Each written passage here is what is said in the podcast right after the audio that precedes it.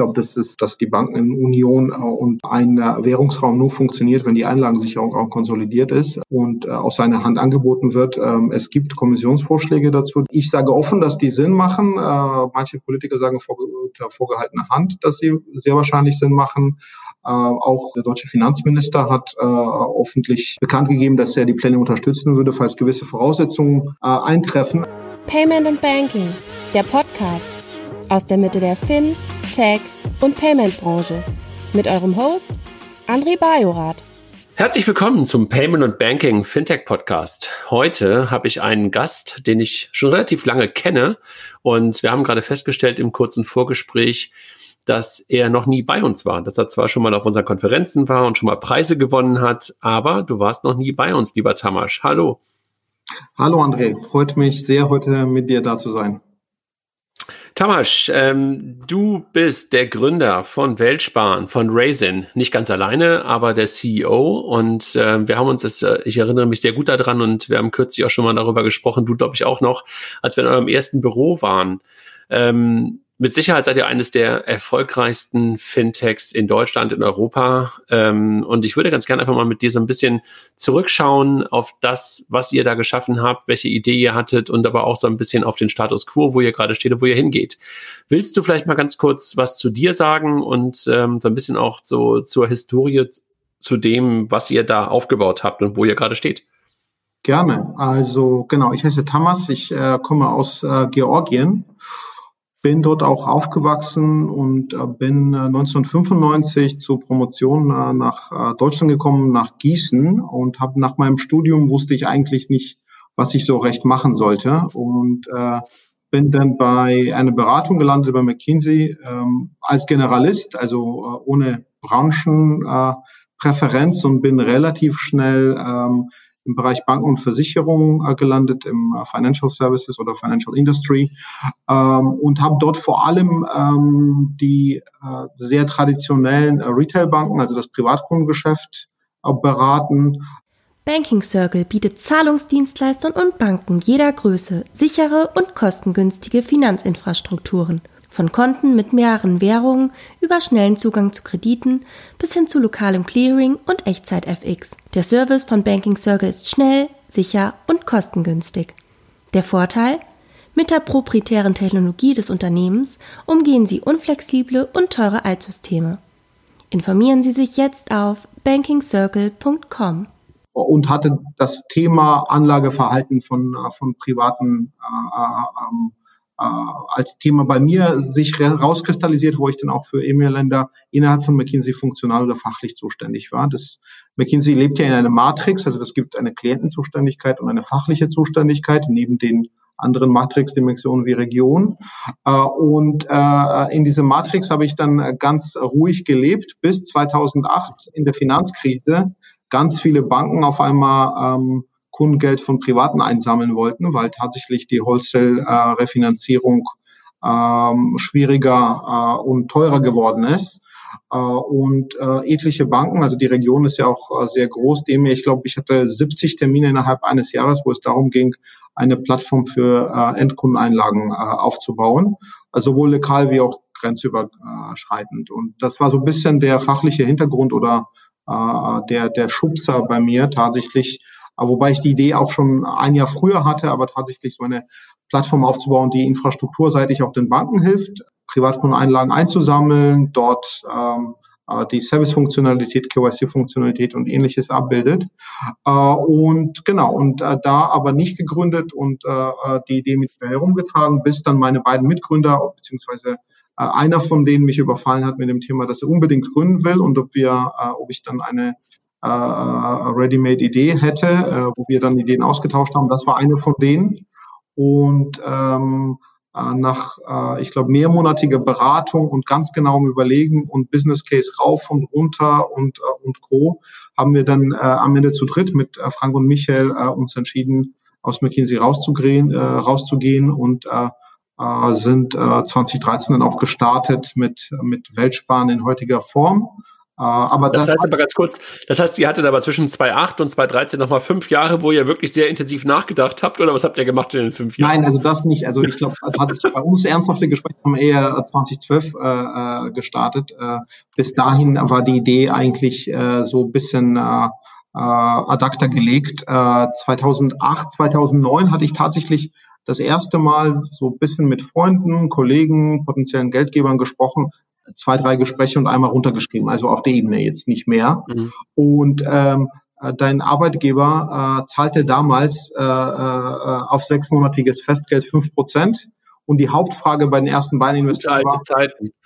gute alte Zeiten, genau, kann man sich kaum dran erinnern, aber wenn man fünf Prozent äh, auf sechs Monate bei der Deutschen Bank kriegt, warum sollte man irgendwo hin zu acht oder neun Prozent gehen? Ja? Mhm. Äh, das war der Hauptzweifel. Ich glaube, der Case gibt's übrigens bei acht äh, bis 9 versus 5 genauso wie bei äh, 0,6 versus 0. Ähm, äh, aber die, die Skepsis damals stammte tatsächlich aus der, äh, aus, aus der Frage, wo ist der Druck und warum sollte das der Kunde machen, äh, wo dann die Reaktion eben 2012 eine gänzlich andere war. Okay. Und dann, also vielleicht erklärst du noch mal ganz kurz ähm, für die Hörer, die, die vielleicht schon mal Weltsparen gehört haben, die vielleicht auch Raisin gehört haben, ihr habt euch ja irgendwann dann auch umbenannt in einen internationalen Namen, was ihr tut. Also was ist das, was dann dich dazu gebracht hat oder äh, sozusagen 2008, äh, du hast es gerade schon gesagt, äh, die Banken brauchten sozusagen Einlagen, brauchten Geld. Also was ist die Idee hinter Raisin und ähm, äh, was, was bietet ihr heute an?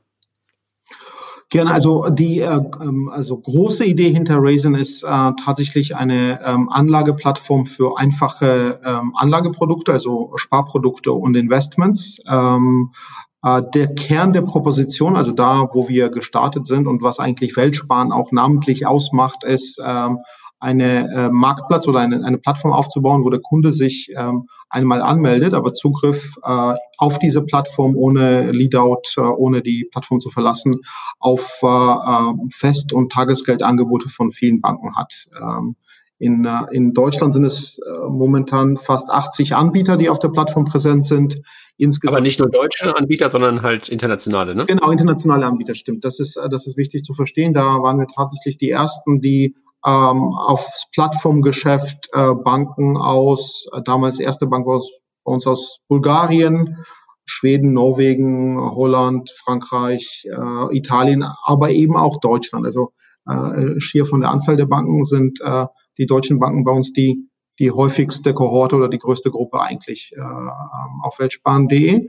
Aber also die grundsätzliche Idee, grenzüberschreitend mit Schwerpunkt, weil es natürlich äh, die äh, ähm, das USP der Plattform ist, aber sonst auch sonstige Banken integrieren und äh, mit äh, einer Anmeldung und äh, einem Interface Zugang zu, äh, zu äh, Sparprodukten viele Banken zu geben.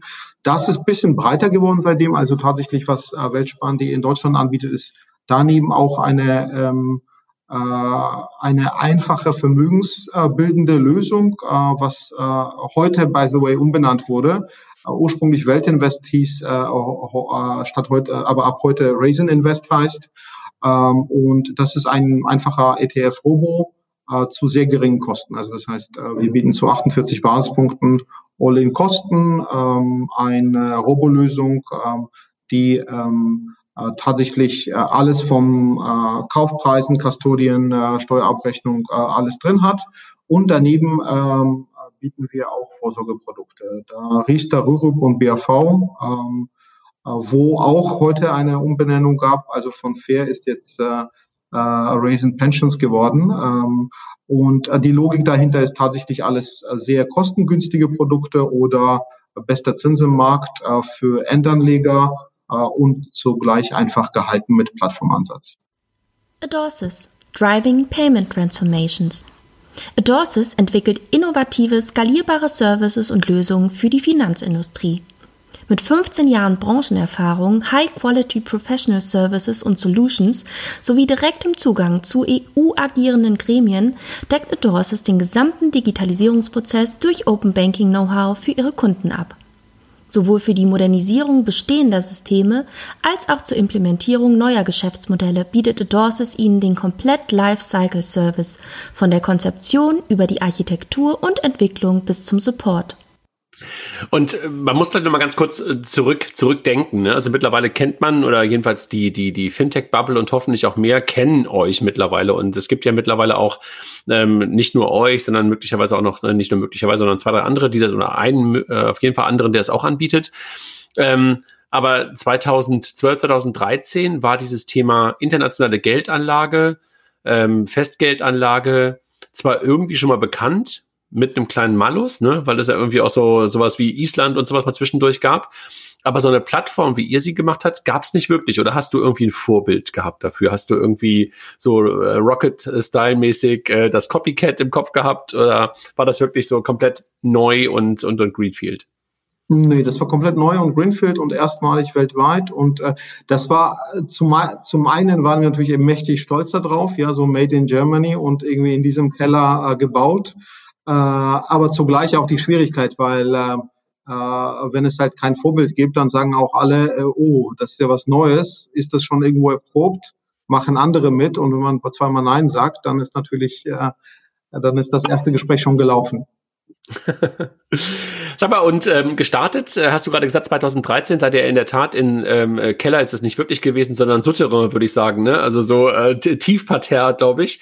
Ähm, ich erinnere mich noch gut daran, Zinnowitzer Straße, glaube ich, war es irgendwo, ne? Wie Prenzlauer Berg. Genau, ja. Äh, genau. Ähm, ihr seid gestartet damals mit einem kleinen Team. Du hast gerade gesagt, drei, äh, drei Leute, drei Gründer, du und deine beiden Kollegen, beide, glaube ich, auch McKinsey-Kollegen, glaube ich, gewesen. Ne? Und dann war die so am Anfang fünf, fünf bis acht Leute oder sowas, ne? Ja, so war es. Also ich glaube, da, wo wir tatsächlich äh, äh, die Plattform live genommen haben, waren wir insgesamt mit Praktikanten und allem drumherum waren wir genau 13. Ähm, aber also die Kernmannschaft waren wahrscheinlich acht oder neun, ja. Mhm. War das für dich etwas Neues plötzlich aus der Beratung? Du hast gerade gesagt, du äh, warst da eigentlich, äh, es war warm und es war immer irgendwie was zu essen da und Licht war immer an und so. War das dann für dich, nachdem du dann, wenn du 95 hast du da, äh, nee, 2005 äh, ähm, bis, ähm, wie lange wie lang warst du bei McKinsey? Die 95 um, bist du nach, nach, nach Deutschland gekommen, habe ich gerade, ähm, das habe ich da. 95, gehabt, genau, ne? 2003 habe ich dort gestartet und 2013, also insgesamt fast zehn Jahre. Zehn Jahre? Okay. War das dann plötzlich was komplett Neues für dich? Also nicht nur zu denken und Leuten zu sagen, was sie eigentlich tun sollten, sondern wirklich in die Execution zu gehen? War das, war das, äh, war das komplett eine neue Erfahrung? Ja und nein zugleich. Also ich habe tatsächlich auch bei McKinsey habe ich ja das, was äh, Leute ungern anfassen, also tatsächlich auch äh, so In-Branch Operations gemacht, äh, auch viel in Deutschland und in der Schweiz, also tatsächlich so äh, auch in Russland, also in der äh, Provinz äh, Filialen umgebaut, äh, Zeiten gemessen, äh, äh, Abläufe in Filialen äh, gemacht. Also vieles sowas, äh, so äh, Operations im Dienstleistungssektor sind. Ähm, äh, deshalb, also ich hatte so sowohl Tatendrang wie auch Erfahrung, wie man Sachen aufbaut, aber natürlich niemals auf äh, eigene Rechnung und in Eigenverantwortung. Ja, also am Ende, ähm, auch wenn man eine gute Lösung hingebaut hatte, der Rollout des Ganzen und äh, ob das sich dann rentiert, war natürlich auf die Klientenrechnung. Äh, das war erstmalig anders und das ist äh, diese, diese Umkehr in Motivation, Schlaflosigkeit, Adrenalinspiegel, die man dann sieht. Äh, also schlicht, man kann es ja nicht beeinflussen, das ist halt der Kopf macht, äh, macht Klick die ist wirklich unvorstellbar. Ja, also von extremer Gelassenheit. Ich galt bei McKinsey äh, als sehr gelassen zu äh, einem Nervenbündel wird man innerhalb von mehreren Monaten. Mhm. Und das Thema Technologie, war das dann für dich äh, auch neu oder sagst du, hatte ich eh schon immer ein Fable für und äh, konnte ich mir vorstellen oder hast du da in deinem Dreier-Team am Anfang jemanden gehabt, der das Thema getrieben hat, Technik? Ähm, also wir haben so tatsächlich äh, so ein bisschen spiky äh, unterschiedliche Profile und Aufteilung. Also Michael äh, bei uns, der hatte äh, große äh, große Vorliebe für äh, für ein wenig Programmieren. Der ist auch kein kein Entwickler, aber programmiert ein bisschen leidenschaftlich, ist ein leidenschaftlicher Gamer, hat auch zu internationalen Prominenz in frühen Jahren gebracht und äh, das war so tatsächlich Tech und Operations war eher sein Leidenschaftsthema. Äh, und äh, genau, also da, da ich hatte ähm, viele so Direktbankenprojekte gemacht und ein paar Themen angefasst, die aber eher mit dem Operations-Teil von, von Direktbankenaufbau okay. zu tun hatten, äh, aber tatsächlich nicht, äh, nicht Deep Tech und Programmierung. 13 Leute hast du gesagt, hast du, äh, wart ihr, als ihr losge, losgelaufen seid mit der Plattform. Wie viel seid ihr heute? Sind heute über 350, also kommt auf die Zählweise drauf an. Also wenn man äh, die Bank mitzählt und unsere Tochter in äh, UK und äh, Spanien und USA, dann sind wir äh, und Serviceangestellte, dann sind wir fast 400, so sind wir knapp, knapp unter 350. Okay. Ist ja schon echt wirklich beeindruckend in den letzten, ähm, ja, acht Jahren sind es ja mittlerweile, oder? Ja. Siebeneinhalb oder fast acht Jahren auf 350, 400 Leute. Und du hast gerade gesagt, ihr seid ähm, in Europa unterwegs und das aber auch gerade schon USA gesagt. Wo seid ihr mit eurem Angebot aktiv am Markt? Also europaweit eigentlich in allen Ländern. Also die Funktionalität haben wir schon im äh, dritten Jahr eigentlich nach dem Start äh, europaweit ausgerollt. Also Raisin.com ähm, kann man aus allen Ländern, inklusive äh, EWR-Länder und auch der Schweiz, sich anmelden und die Konten eröffnen. Ähm, dedizierte so Country-Level-Domain und lokale Sprache haben wir in äh, Deutschland, Österreich, äh, Spanien, Holland, Frankreich äh, und Irland. Äh, und äh, über Drittpartner kann man auch in anderen Ländern sich bei uns registrieren und anmelden. Also beispielsweise starten wir sehr, sehr bald in Italien mit einem großen Partner. Okay. Und was ist das äh, der wichtigste Markt momentan für euch? Was ist der größte Markt? Der größte Markt äh, ist äh, weiterhin Deutschland. Äh, das ist also mehreren Faktoren geschuldet. Das eine ist äh, äh, wir äh, sind, also wir sind hier gestartet. Die Deutschen sind die Sparweltmeister. Der Markt ist der größte, äh, schlicht und einfach. Also mhm. der Einlagenmarkt in, in Deutschland sind 2,3 Billionen Euro. Der nächste große Einlagenmarkt Frankreich ist schon 1,5, 1,6 und danach, danach ist deutlich unter 1. Also das heißt, dass die, die größten Verhältnisse sind sehr klar. Für uns der zweitgrößte Markt ist aber schon UK. Ähm, okay. Sag mal, und, und wenn du heute auf euch drauf guckst, ähm, du hast gerade die, die Mitarbeiteranzahl gesagt, was seid ihr? Seid ihr eine Tech-Company? Seid ihr eine Sales-Company? Seid ihr eine Partnership-Company? Ähm, wie würdest du dich, dich einordnen als, als Company? Du, wir sind alles, glaube ich, äh, also alles, was du aufzählst ähm, und unter, also unterschiedlich. Äh, wir, wir haben ja ein, äh, ein Marktplatzangebot, das heißt die äh, Value Propositions zu einzelnen Teilnehmern sind ja auch unterschiedlich. Ähm, zum äh, Kunden sind wir ähm, äh, eine Tech-Company oder eine Plattform, äh, der hat paar Vorteile dadurch, dass es äh, über uns äh, abschließt, also Integration, eine KYC-Methode äh, ähm, äh, und äh, Multi-Product in einem integriert. Das hast du erwähnt. Für die Banken haben wir eher eine andere Rolle, weil für die sind wir ähm, eher so ein BPO eigentlich im klassischen Sinne. Aber also BPO, Business Process Outsourcing, ja, also um, genau, um, genau. Okay. Also BPO in unterschiedlicher Tiefe, bei manchen sehr tief, bei manchen, äh, bei manchen eher so ein Vermittler mit bisschen mehr, aber zugleich, also ein bisschen untypisch, wir sind BPO-Unternehmen, was auch Marketing macht oder eben auch ein, ein Vermittler, der eigentlich vieles an Operations abnimmt. Ja. Bist du denn auch bist, bist du denn auch für Banken auch ein White Label äh, Provider? Also bist du auch unsichtbar für die für die eine oder andere Bank? Ja, in vielen Fällen. Also wir haben das Produkt tatsächlich bei uns ja im B2C-Kanal, aber auch äh, sehr oft im B2B-Kanal und dort sind Integrationen äh, vollkommen unterschiedlich. Also wir sind zum Teil. Also B2B2C sozusagen dann, ja? Also genau, das gibt dann einen, einen vorne, der das in eigener Farben, auch zum Teil mit eigenen Offerten präsentiert. Also zum Beispiel einer unserer neuesten Partner, AJ Bells, die haben äh, AJ Bells Cash, das ist ähm, alles quasi deren Auftritt, deren, deren Farben. Äh, zum Teil auch ein, zwei Banken sind unterschiedlich, also das, was wir haben, was die nicht haben, genau umgekehrt. Äh, und ähm, das wird äh, äh, das wird von denen auf die eigenen Kunden gepusht und äh, und äh, auch äh, angepasst an den eigenen Use Case. Also ähnliches beispielsweise Liquid. Äh, da bin ich äh, total stolz auf die Partnerschaft, weil die das Produkt weiterentwickelt haben. Äh, Liquid-Kunden können tatsächlich mit einem Prozess äh, ähm, sehr viele Festgelder, Tagesgelder zusammen kombinieren, sodass deren äh, weil die Kunden sind in der Regel vermögender, dass, dass ihre Anlagen äh, allesamt einlagengeschützt sind, also quasi so eine äh, ähm, äh, vertikale Integration in einem Schritt äh, mehrere Angebote. Äh, und so bauen halt unsere Partner auf, auf der Basis der API unterschiedliche Use Cases. Wir haben aber auch Partnerschaften, wo wir schlicht und einfach mit äh, Leadout, mit Co-Branding arbeiten. Das ist sehr, sehr oft der Fall mit unterschiedlichen Sparda-Banken, Volksbanken, Sparkassen. Das heißt also, du hast nicht immer den Kunden, der bei dir, bei dir anlegt, komplett auf der Plattform, sondern teilweise bist du auch wirklich nur der, der Offerten, äh, sozusagen Zusammenführer, ja. Dann, dann kann wahrscheinlich dann der, der B2B-Partner sagen, ich möchte äh, die Banken in Spanien und in Norwegen und so was drauf haben und du wickelst das alles für den ab und bist sozusagen der White Label Market, Marketplace, ja?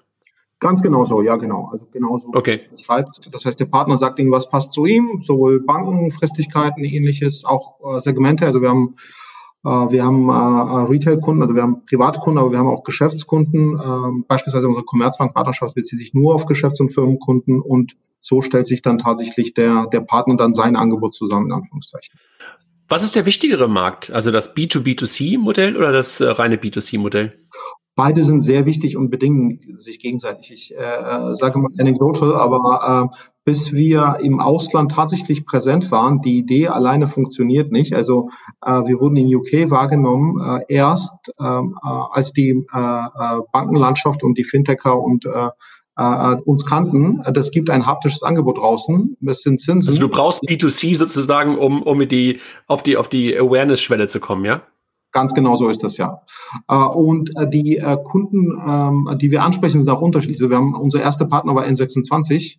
Unsere Kundenbestände sind komplett unterschiedlich. Also N26 deutlich jünger als unsere Kundschaft, deutlich mehr auf Transaktionsprodukte aus. Unsere sind, also unser Durchschnittskunde ist über 55 alt ähm, der ist eher vermögend, der ähm, macht Banking tatsächlich mit seiner normalen Hausbank. Also die Verteilung ist äh, eben sehr nah an dem, wie die Marktanteile in Deutschland sind.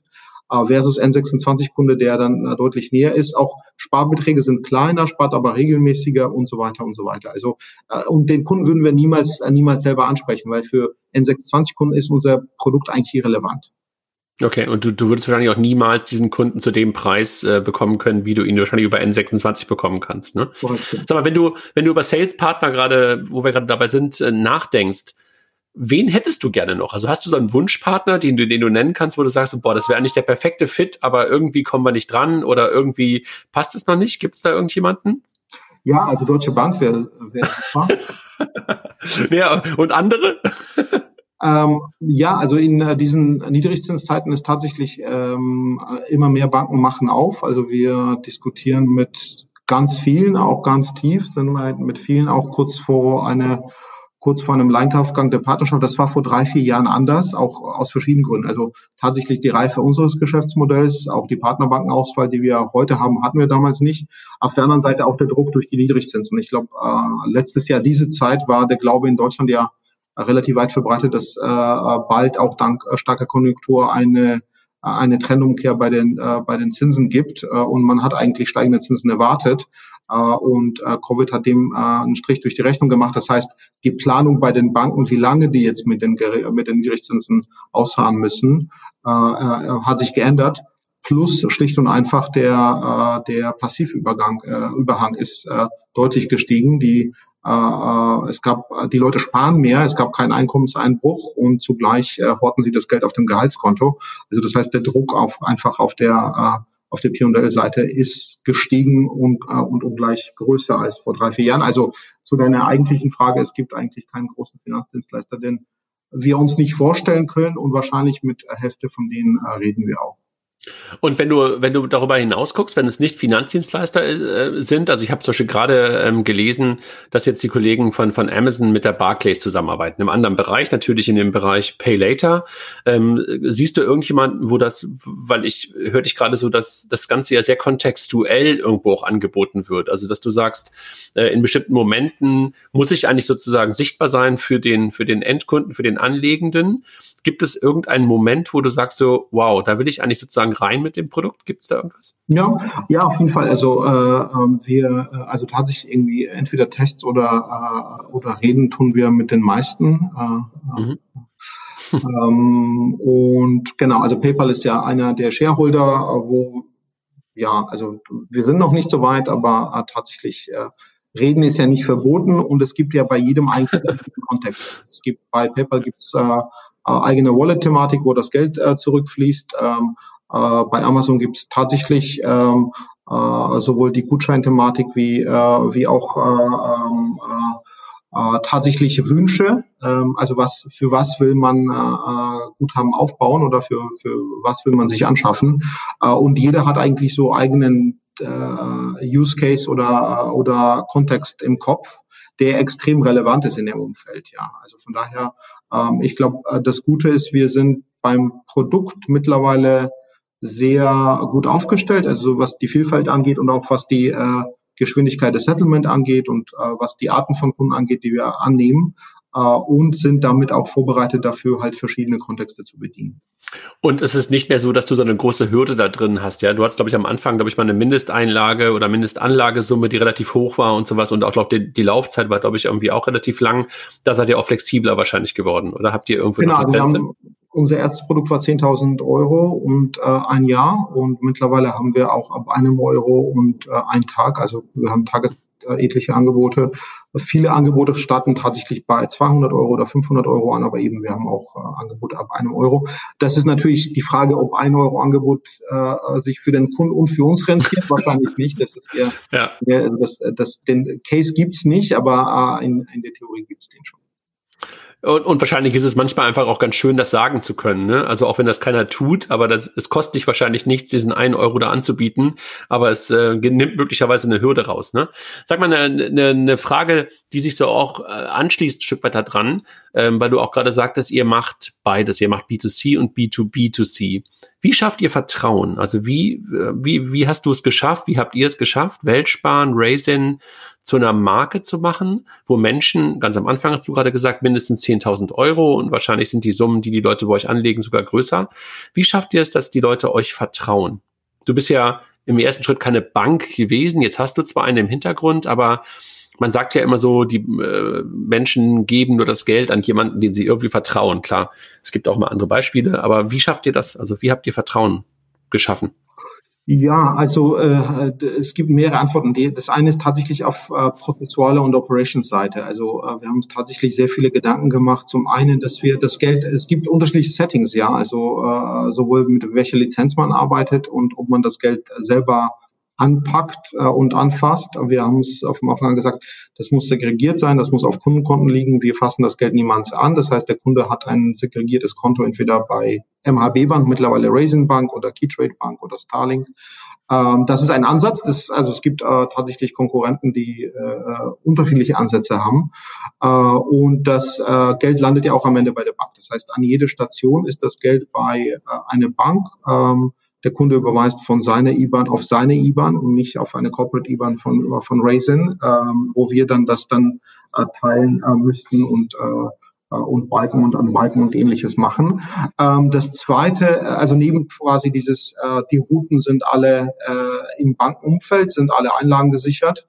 Äh, das zweite Thematik ist, was ist bei uns halt der Fraud Case und wie können wir dem begegnen? Äh, und äh, wir haben sehr stark uns auf Einschränkung des Zahlungsverkehrs auf Referenzkonten beschränkt, sowohl Einzahlung wie auch Auszahlung auf mehreren Ebenen, sodass am Ende also tatsächlich der negativste Case ist, dass das Geld landet beim Konto des Kunden bei seiner Hausbank. Ähm, äh, so dass das auch sowohl dem Kunden wie auch nicht nur was die Sicherheit angeht, äh, aber auch was äh, die Geldwäsche-Szenarien angeht, den Regulatoren und auch den Kunden die Sicherheit gibt. Ähm, das Dritte ist, wir haben tatsächlich auch am Anfang uns sehr viele Gedanken gemacht, wie können wir Sicherheit ausstrahlen, weil das ist eine kleine Company, du warst ja bei uns im Souterrain ähm, und sowohl dadurch, dass wir sehr früh auch ähm, äh, anerkannte Leute äh, bei uns involviert haben, dazu äh, geladen haben. Wir hatten Professoren, einen wissenschaftlichen Beirat.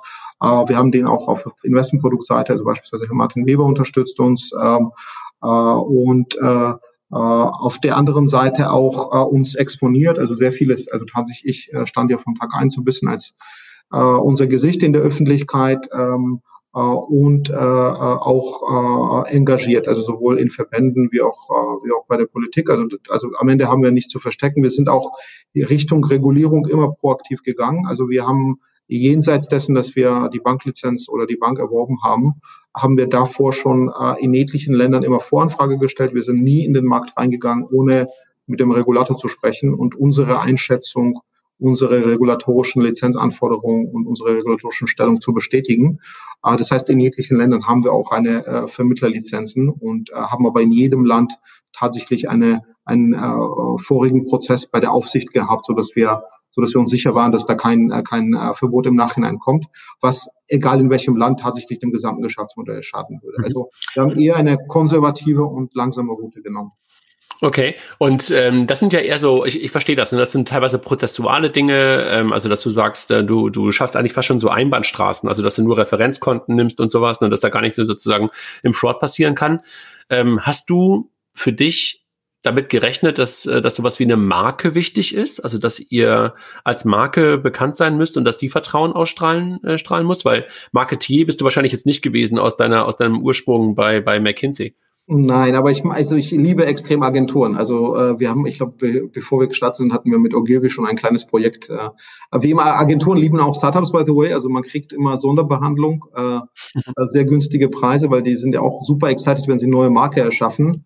Äh, also äh, ich habe auch äh, paar Freunde und Bekannte in, äh, in Agenturen, äh, bei Coca-Cola so Shading leicht anders zu machen oder bei VW-Logo ist natürlich deutlich weniger exciting, als jetzt irgendwas Neues zu entwerfen und der Sinn im Leben und warum und, und so weiter zu erforschen. Also das heißt, sehr viel und sehr, äh, sehr äh, dediziert darüber auch gesprochen, auch intern bei uns im Team. Äh, und ähm, wir waren auch schon vom Anfang an auf äh, die äh, Kernmarkenwerte aus und was macht uns anders als die anderen und wie zieht sich auch im Geschäftsmodell äh, durch. Also Beispiel ein, ein, äh, ein Beispiel, ich bin total überzeugt, dass unser eine unserer äh, Markenwerte äh, oder Kernwerte, auf die uns äh, besinnen, tatsächlich Transparenz und Einfachheit, dass sich im Geschäftsmodell auch durchziehen muss. Ähm, wir haben vom Tag eins uns committed und bis heute haben wir es durchgehalten, dass wir beispielsweise das, was eigentlich alle Vergleicher machen, du hast ja diese Topboxen und hier, also quasi, du kannst ja ablesen, wo du am meisten Kommission verdienst. Äh, und das haben wir nicht. Also wir haben nur objektive Sortierkriterien, das ist auch in Verträgen mit Banken sogar drin. Äh, das andere Thema oder das andere Beispiel, was ich auch tatsächlich bei, bei Vergleichern hasse, ist, weil du sehr viele einmalige Kommission kriegst, diese Churn der Kunden. Also der Kunde wird ja bombardiert mit hier, da gibt's besseres Angebot und hier schließt doch das noch ab und so weiter. Machen wir auch als Politik nicht. Wir haben halt äh, geringere Fees, aber die sind laufend und die sind auf äh, auf äh, Volumina bezogen, was unsere Anreize so gestaltet, dass wir überhaupt keinen Anreiz haben, den Kunden von links nach rechts zu jagen, äh, und auch für die Banken gesunder ist das Modell, weil die halt nicht äh, ein ungesundes Portfolio von uns kriegen, wo die ohnehin wissen, dass nach Ablauf der Fristigkeit ist der Kunde weg. Äh, also das heißt, das war uns tatsächlich auch bei der Konzeption sehr wichtig, ähm, dass diese Fairness, Transparenz und Einfachheit auch im Geschäftsmodell, also nicht nur Markenwert nach außen, sondern im Geschäftsmodell abgebildet ist. Und war das dann ähm, äh, ein bisschen doof oder, oder hast du dich darüber geärgert, dass ihr nicht von vornherein einen Namen genommen habt? Weil ihr habt ja mal ein, ein Rebranding dann irgendwann durchgeführt nach zwei Jahren, drei Jahren mhm. geschätzt ungefähr? Zwei Jahre, ja. Zwei Jahre.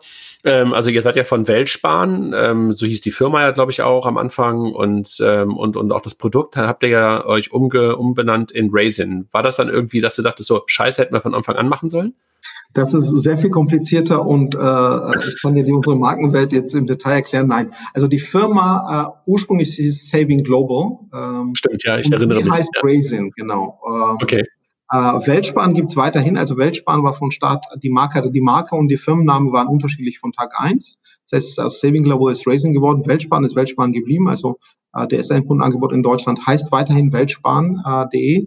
Äh, und in Österreich nutzen wir auch die gleiche Marke des Weltsparen.at. In allen anderen Ländern ist es Raisin, also Raisin Co. UK, Raisin ES.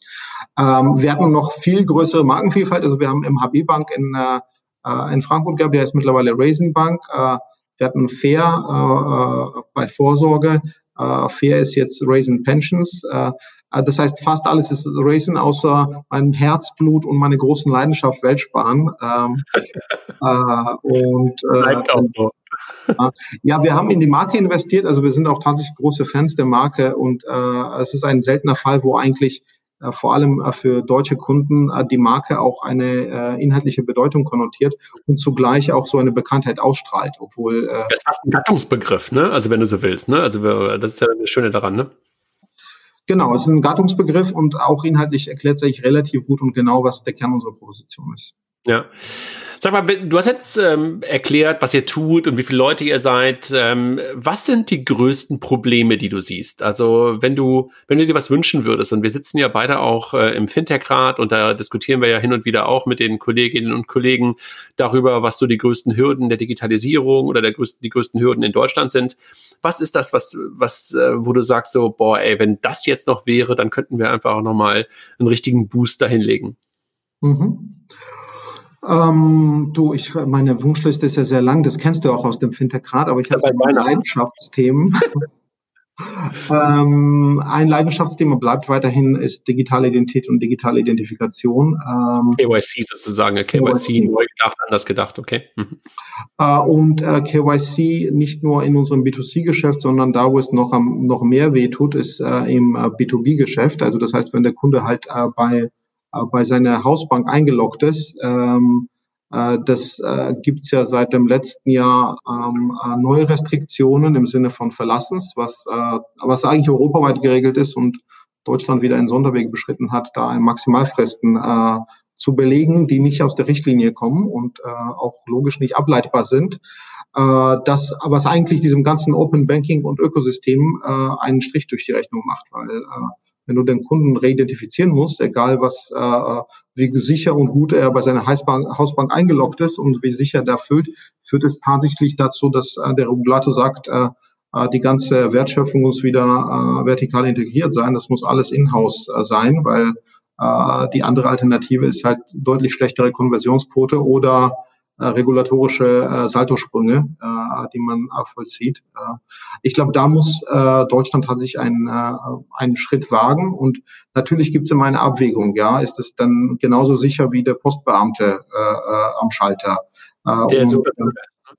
Der super sicher ist klar, der deinen Ausweis immer kontrolliert und mehrere Sprachen kann und äh, und äh, ein biometrisches äh, äh, Augenschein und Erkennungsfähigkeiten hat auf Schwarz-Weiß-Kopien.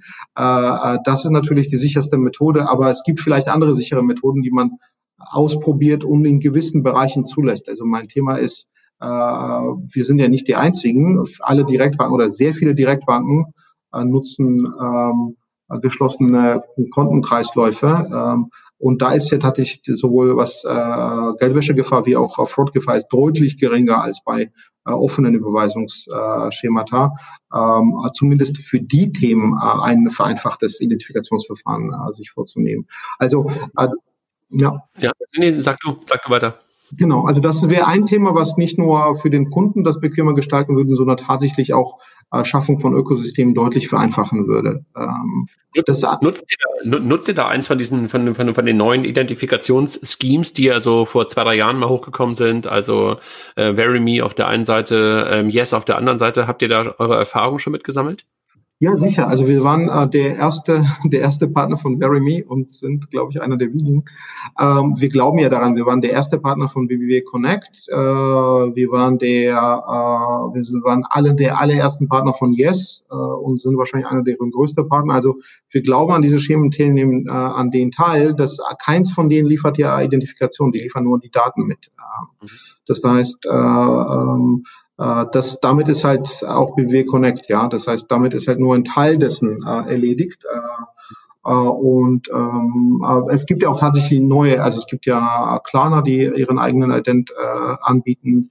Äh, es gibt ähm, äh, ID Now, die mit einem äh, und WebID, die mit äh, Photo-Ident auf den äh, Markt kommen. Aber alle haben halt ihre Beschränkungen, was die äh, Anerkennung durch die äh, durch die deutschen Behörden und äh, Geldwäsche äh, GWG-Konformität angeht.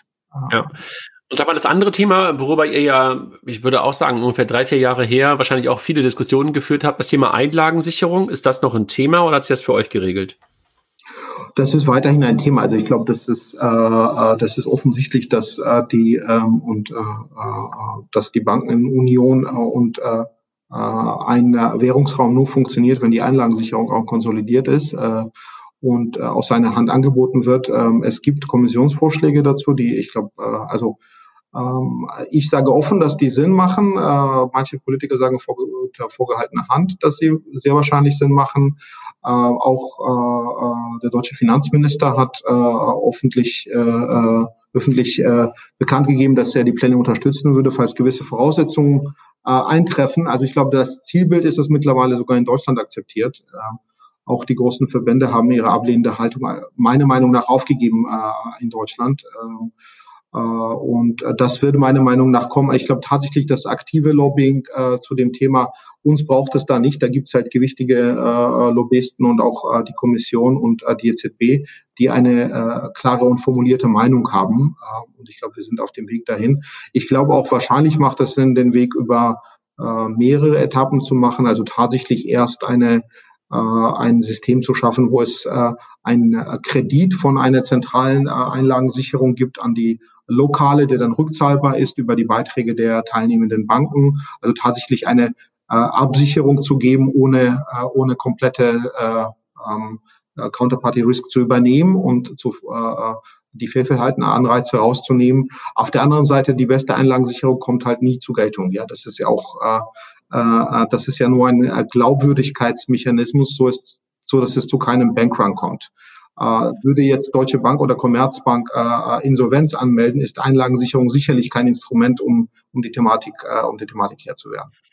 Bist du mittlerweile selber, ähm, zahlst du selber einen Einlagensicherungsfonds ein, ähm, als. Raisin Bank? Mhm. ja, ne? Jetzt bist du part of the, part of the game, ne? Natürlich. Sag mal, wenn du jetzt, jetzt, jetzt haben wir es ein bisschen zurückgeguckt und ähm, du hast beschrieben, wo ihr seid, was ihr anbietet und sowas. Was ist der nächste Schritt? Wo wollt ihr hin? Wo siehst, wo siehst du euch in der, in der Zukunft? Ja, also wir wollen, ähm, äh, in die, also das ist, äh, wir sind, glaube ich, so bei der Vision ein bisschen, äh, bisschen äh, äh, bolder und, äh, und äh, more outspoken als, äh, als andere. Also am Ende wollen wir tatsächlich äh, eine Lösung schaffen, äh, und zwar global für Kunden, die einfache Lösungen für angespartes Vermögen suchen. Ähm, äh, und das ohne Barrieren. Also unsere Vision ist tatsächlich äh, Savings and Investments Without Barriers. Und Barriers meinen wir ähm, Barrieren, was die Mindestanlagesumme angeht, was die Grenzen angeht, was die Verfügbarkeit von einzelnen Anlagenklassen angeht. Davon sind wir noch weit entfernt. Also wir sind, ich glaube, so zwei, drei Schritte gegangen in unserem Kernmarkt in Deutschland. In vielen anderen Märkten sind wir ein Produktanbieter. Äh, UK beispielsweise hatten wir bis gestern nur Festgeld. Wir haben äh, erst gestern Tagesgeld in unserem UK-Geschäft eingeführt. Also Schritt für Schritt machen wir quasi tatsächlich die nächsten Schritte, dass wir sagen, ein Kunde, der äh, eigentlich ein alltägliches Problem hat, äh, Vermögensaufbau, ähm, und zwar durch verschiedene Assetklassen, ähm, sehr einfach gehalten und zu geringen Kosten, dann ist Raising die erste Wahl. Okay. Das heißt also, du sagst, ihr habt zwar ein, ein, ein, eine bolde Vision, das, das, das höre ich auch, aber gleichzeitig ist es ja auch sehr fokussiert. Ne? Also du sagst nicht, ich möchte irgendwie jetzt die Universalbank werden, irgendwie wäre glaube ich auch Schwachsinn oder keine Ahnung, du möchtest ins Wertpapiergeschäft äh, noch noch stärker einsteigen, sondern du sagst einfach so, okay, Anlage auf gespartes Vermögen, das ist sozusagen euer Thema weltweit ohne Barrieren. Das ist ja schon ein sehr klarer Fokus, ne? Genau, also was ausschließt tatsächlich in Konten werden wir nie anbieten oder Kreditkarten. Also manche Sachen passen zu uns. Wir haben vermögende Kunden, also beispielsweise äh, Premium-Kreditkarten könnten wir anbieten würde wahrscheinlich auch gut funktionieren, ist halt außerhalb unseres Fokus, da sind wir wahrscheinlich nicht die Besten drin. Ähm, oder äh, anderes Thema, ähm, äh, Zero äh, Fee Trading, äh, was jetzt super Thema ist, durch die Decke geht, haben es auch angeschaut, ist halt nicht unser Thema. Wir glauben daran, dass der Kunde eigentlich durch Diversifikation und geringe Kosten Vermögensaufbau sinnvoll machen kann. Ähm, wir glauben nicht, dass äh, Single Stock Picking die richtige Wahl ist, vor allem für unsere Kunden, also für junge Menschen, die viel Risiko vertragen können. Klar, also paar hundert Euro äh, auf Tesla wetten äh, macht wahrscheinlich Sinn, treibt auch Adrenalin und ist ein super Zeitvertreib, aber ist, gehört nicht zu unserer Proposition oder zum Kern davon. Also deshalb, das schließt halt auch sehr vieles aus, was ich, was ich auch gut finde. Und ist es, was ihr macht, ist dieser Marktplatz ähm, ein Winner-Takes-it-all-Thema oder ist da Platz für mehrere? Also wenn ich das so vergleiche mit den anderen Marktplätzen, so ein Check24 ist in Deutschland zwar kein Monopol, es gibt ja noch den einen oder anderen, aber das fühlt sich ja teilweise schon fast ein bisschen so an. Ist es bei euch auch so, dass du sagst, ähm, eigentlich ähm, gibt es eigentlich nur Platz für einen richtig großen? Hm, ich glaube, also was was ist, also warum ist das so äh, ähm, äh, typischerweise? Und zwar die Frage ist, ob es einen Marktplatzeffekt gibt oder nicht gibt. Ja, also das heißt Marktplatzeffekt bedingt. Für den Kunden ist es interessanter, wenn da mehr Angebote sind. Das heißt, da ist mehr Wettbewerb auf der Anbieterseite, da bekomme ich tendenziell bessere Zinsen. Das heißt, dauerhaft, wenn ich da bin, ist die Wahrscheinlichkeit höher, dass die besten Zinsen auf der Plattform da sind. Und genauso für die Anbieter. Also die großen Anbieter kommen nur drauf, wenn da Volumina äh, äh durch die Plattform gehen. Äh, und das ist auch der Grund, warum Airbnb so eine Masse erreicht. Und es gab ja, es gibt, es gab und es gibt parallel Plattformen, es gibt Spartenplattformen, äh, aber am Ende gibt es halt einen sehr, sehr großen, der, äh, der universal alles abdeckt. Und ich glaube, bei uns im Geschäft ist der wahrscheinlich nicht so unglaublich ausgeprägt wie bei Amazon und bei, und bei Airbnb, aber wahrscheinlich schon sehr stark ausgeprägt, weil äh, äh, dauerhaft äh, rentieren sich auch, das ist ein sehr niedrigmarschiges Geschäft. Das heißt, dauerhaft rentieren sich auch die Investitionen in die Plattform und Funktionalität nur, wenn man eine Masse erreicht. Ähm, als sehr kleiner kann man da äh, nicht überleben. Also schon irgendwie eher ein Thema, wo, wo Skalierung und wo Größe einfach auch äh, matters, ja. Also wo das irgendwie nicht, nicht, nicht, nicht überflüssig ist. Okay. Tamas, jetzt hast du gerade gesagt, du warst zehn Jahre ungefähr bei McKinsey, ne? Richtig verstanden, richtig im Kopf gehabt. Jetzt bist du acht Jahre bei Raisin. Was kommt denn danach? Die Frage bekomme ich immer öfters äh, und ich habe keine Antwort. Und da ich fühle mich so total unsicher, wenn ich keine Antwort habe. Nein, also, weißt du, ich kenne dich ja jetzt mittlerweile auch schon ein bisschen und äh, das ist ja jetzt auch nicht, nicht ganz unbekannt, dass du einfach auch ein super, super smartes und helles Köpfchen bist und, und da fragt man sich ja manchmal so, hey, äh, wird ihm irgendwann langweilig oder ich meine, äh, kürzlich gab es ja auch mal einen längeren Artikel auf Finance Forward ähm, über, über euch, auch als Business Angels, das, das ist ja vielleicht manchmal auch so ein, so, so, so, eine, so, ein, so ein Nebending, was man noch macht aus Spaß und, und, und weil man sich mit dem Thema beschäftigt, aber trotzdem kann ich mir vorstellen, dass du vielleicht irgendwann sagst so, ey, Politik ähm, ist vielleicht was oder ähm, gibt es irgendwas, wo du sagst so, ah, vielleicht irgendwann doch? Du, es gibt sehr viele Sachen, die mich interessieren. Also tatsächlich so äh, investieren in neue Geschäftsmodelle. Also was ist so die most exciting phase ist natürlich ganz am Anfang. Ja, man malt ein großes aus. 90 Prozent davon äh, gehört in die Mülltonne oder ist schlicht falsch, aber so irgendwie die ganze Welt liegt einem zu Füßen und man äh, äh, auf dem Reichbrett und also das macht hier Spaß, ja. Äh, oder äh, also auch tatsächlich so große Themen, Makrothemen anzugehen, zu sagen, was ist, was kann man jetzt äh, so insgesamt auf der gesellschaftspolitischen Ebene.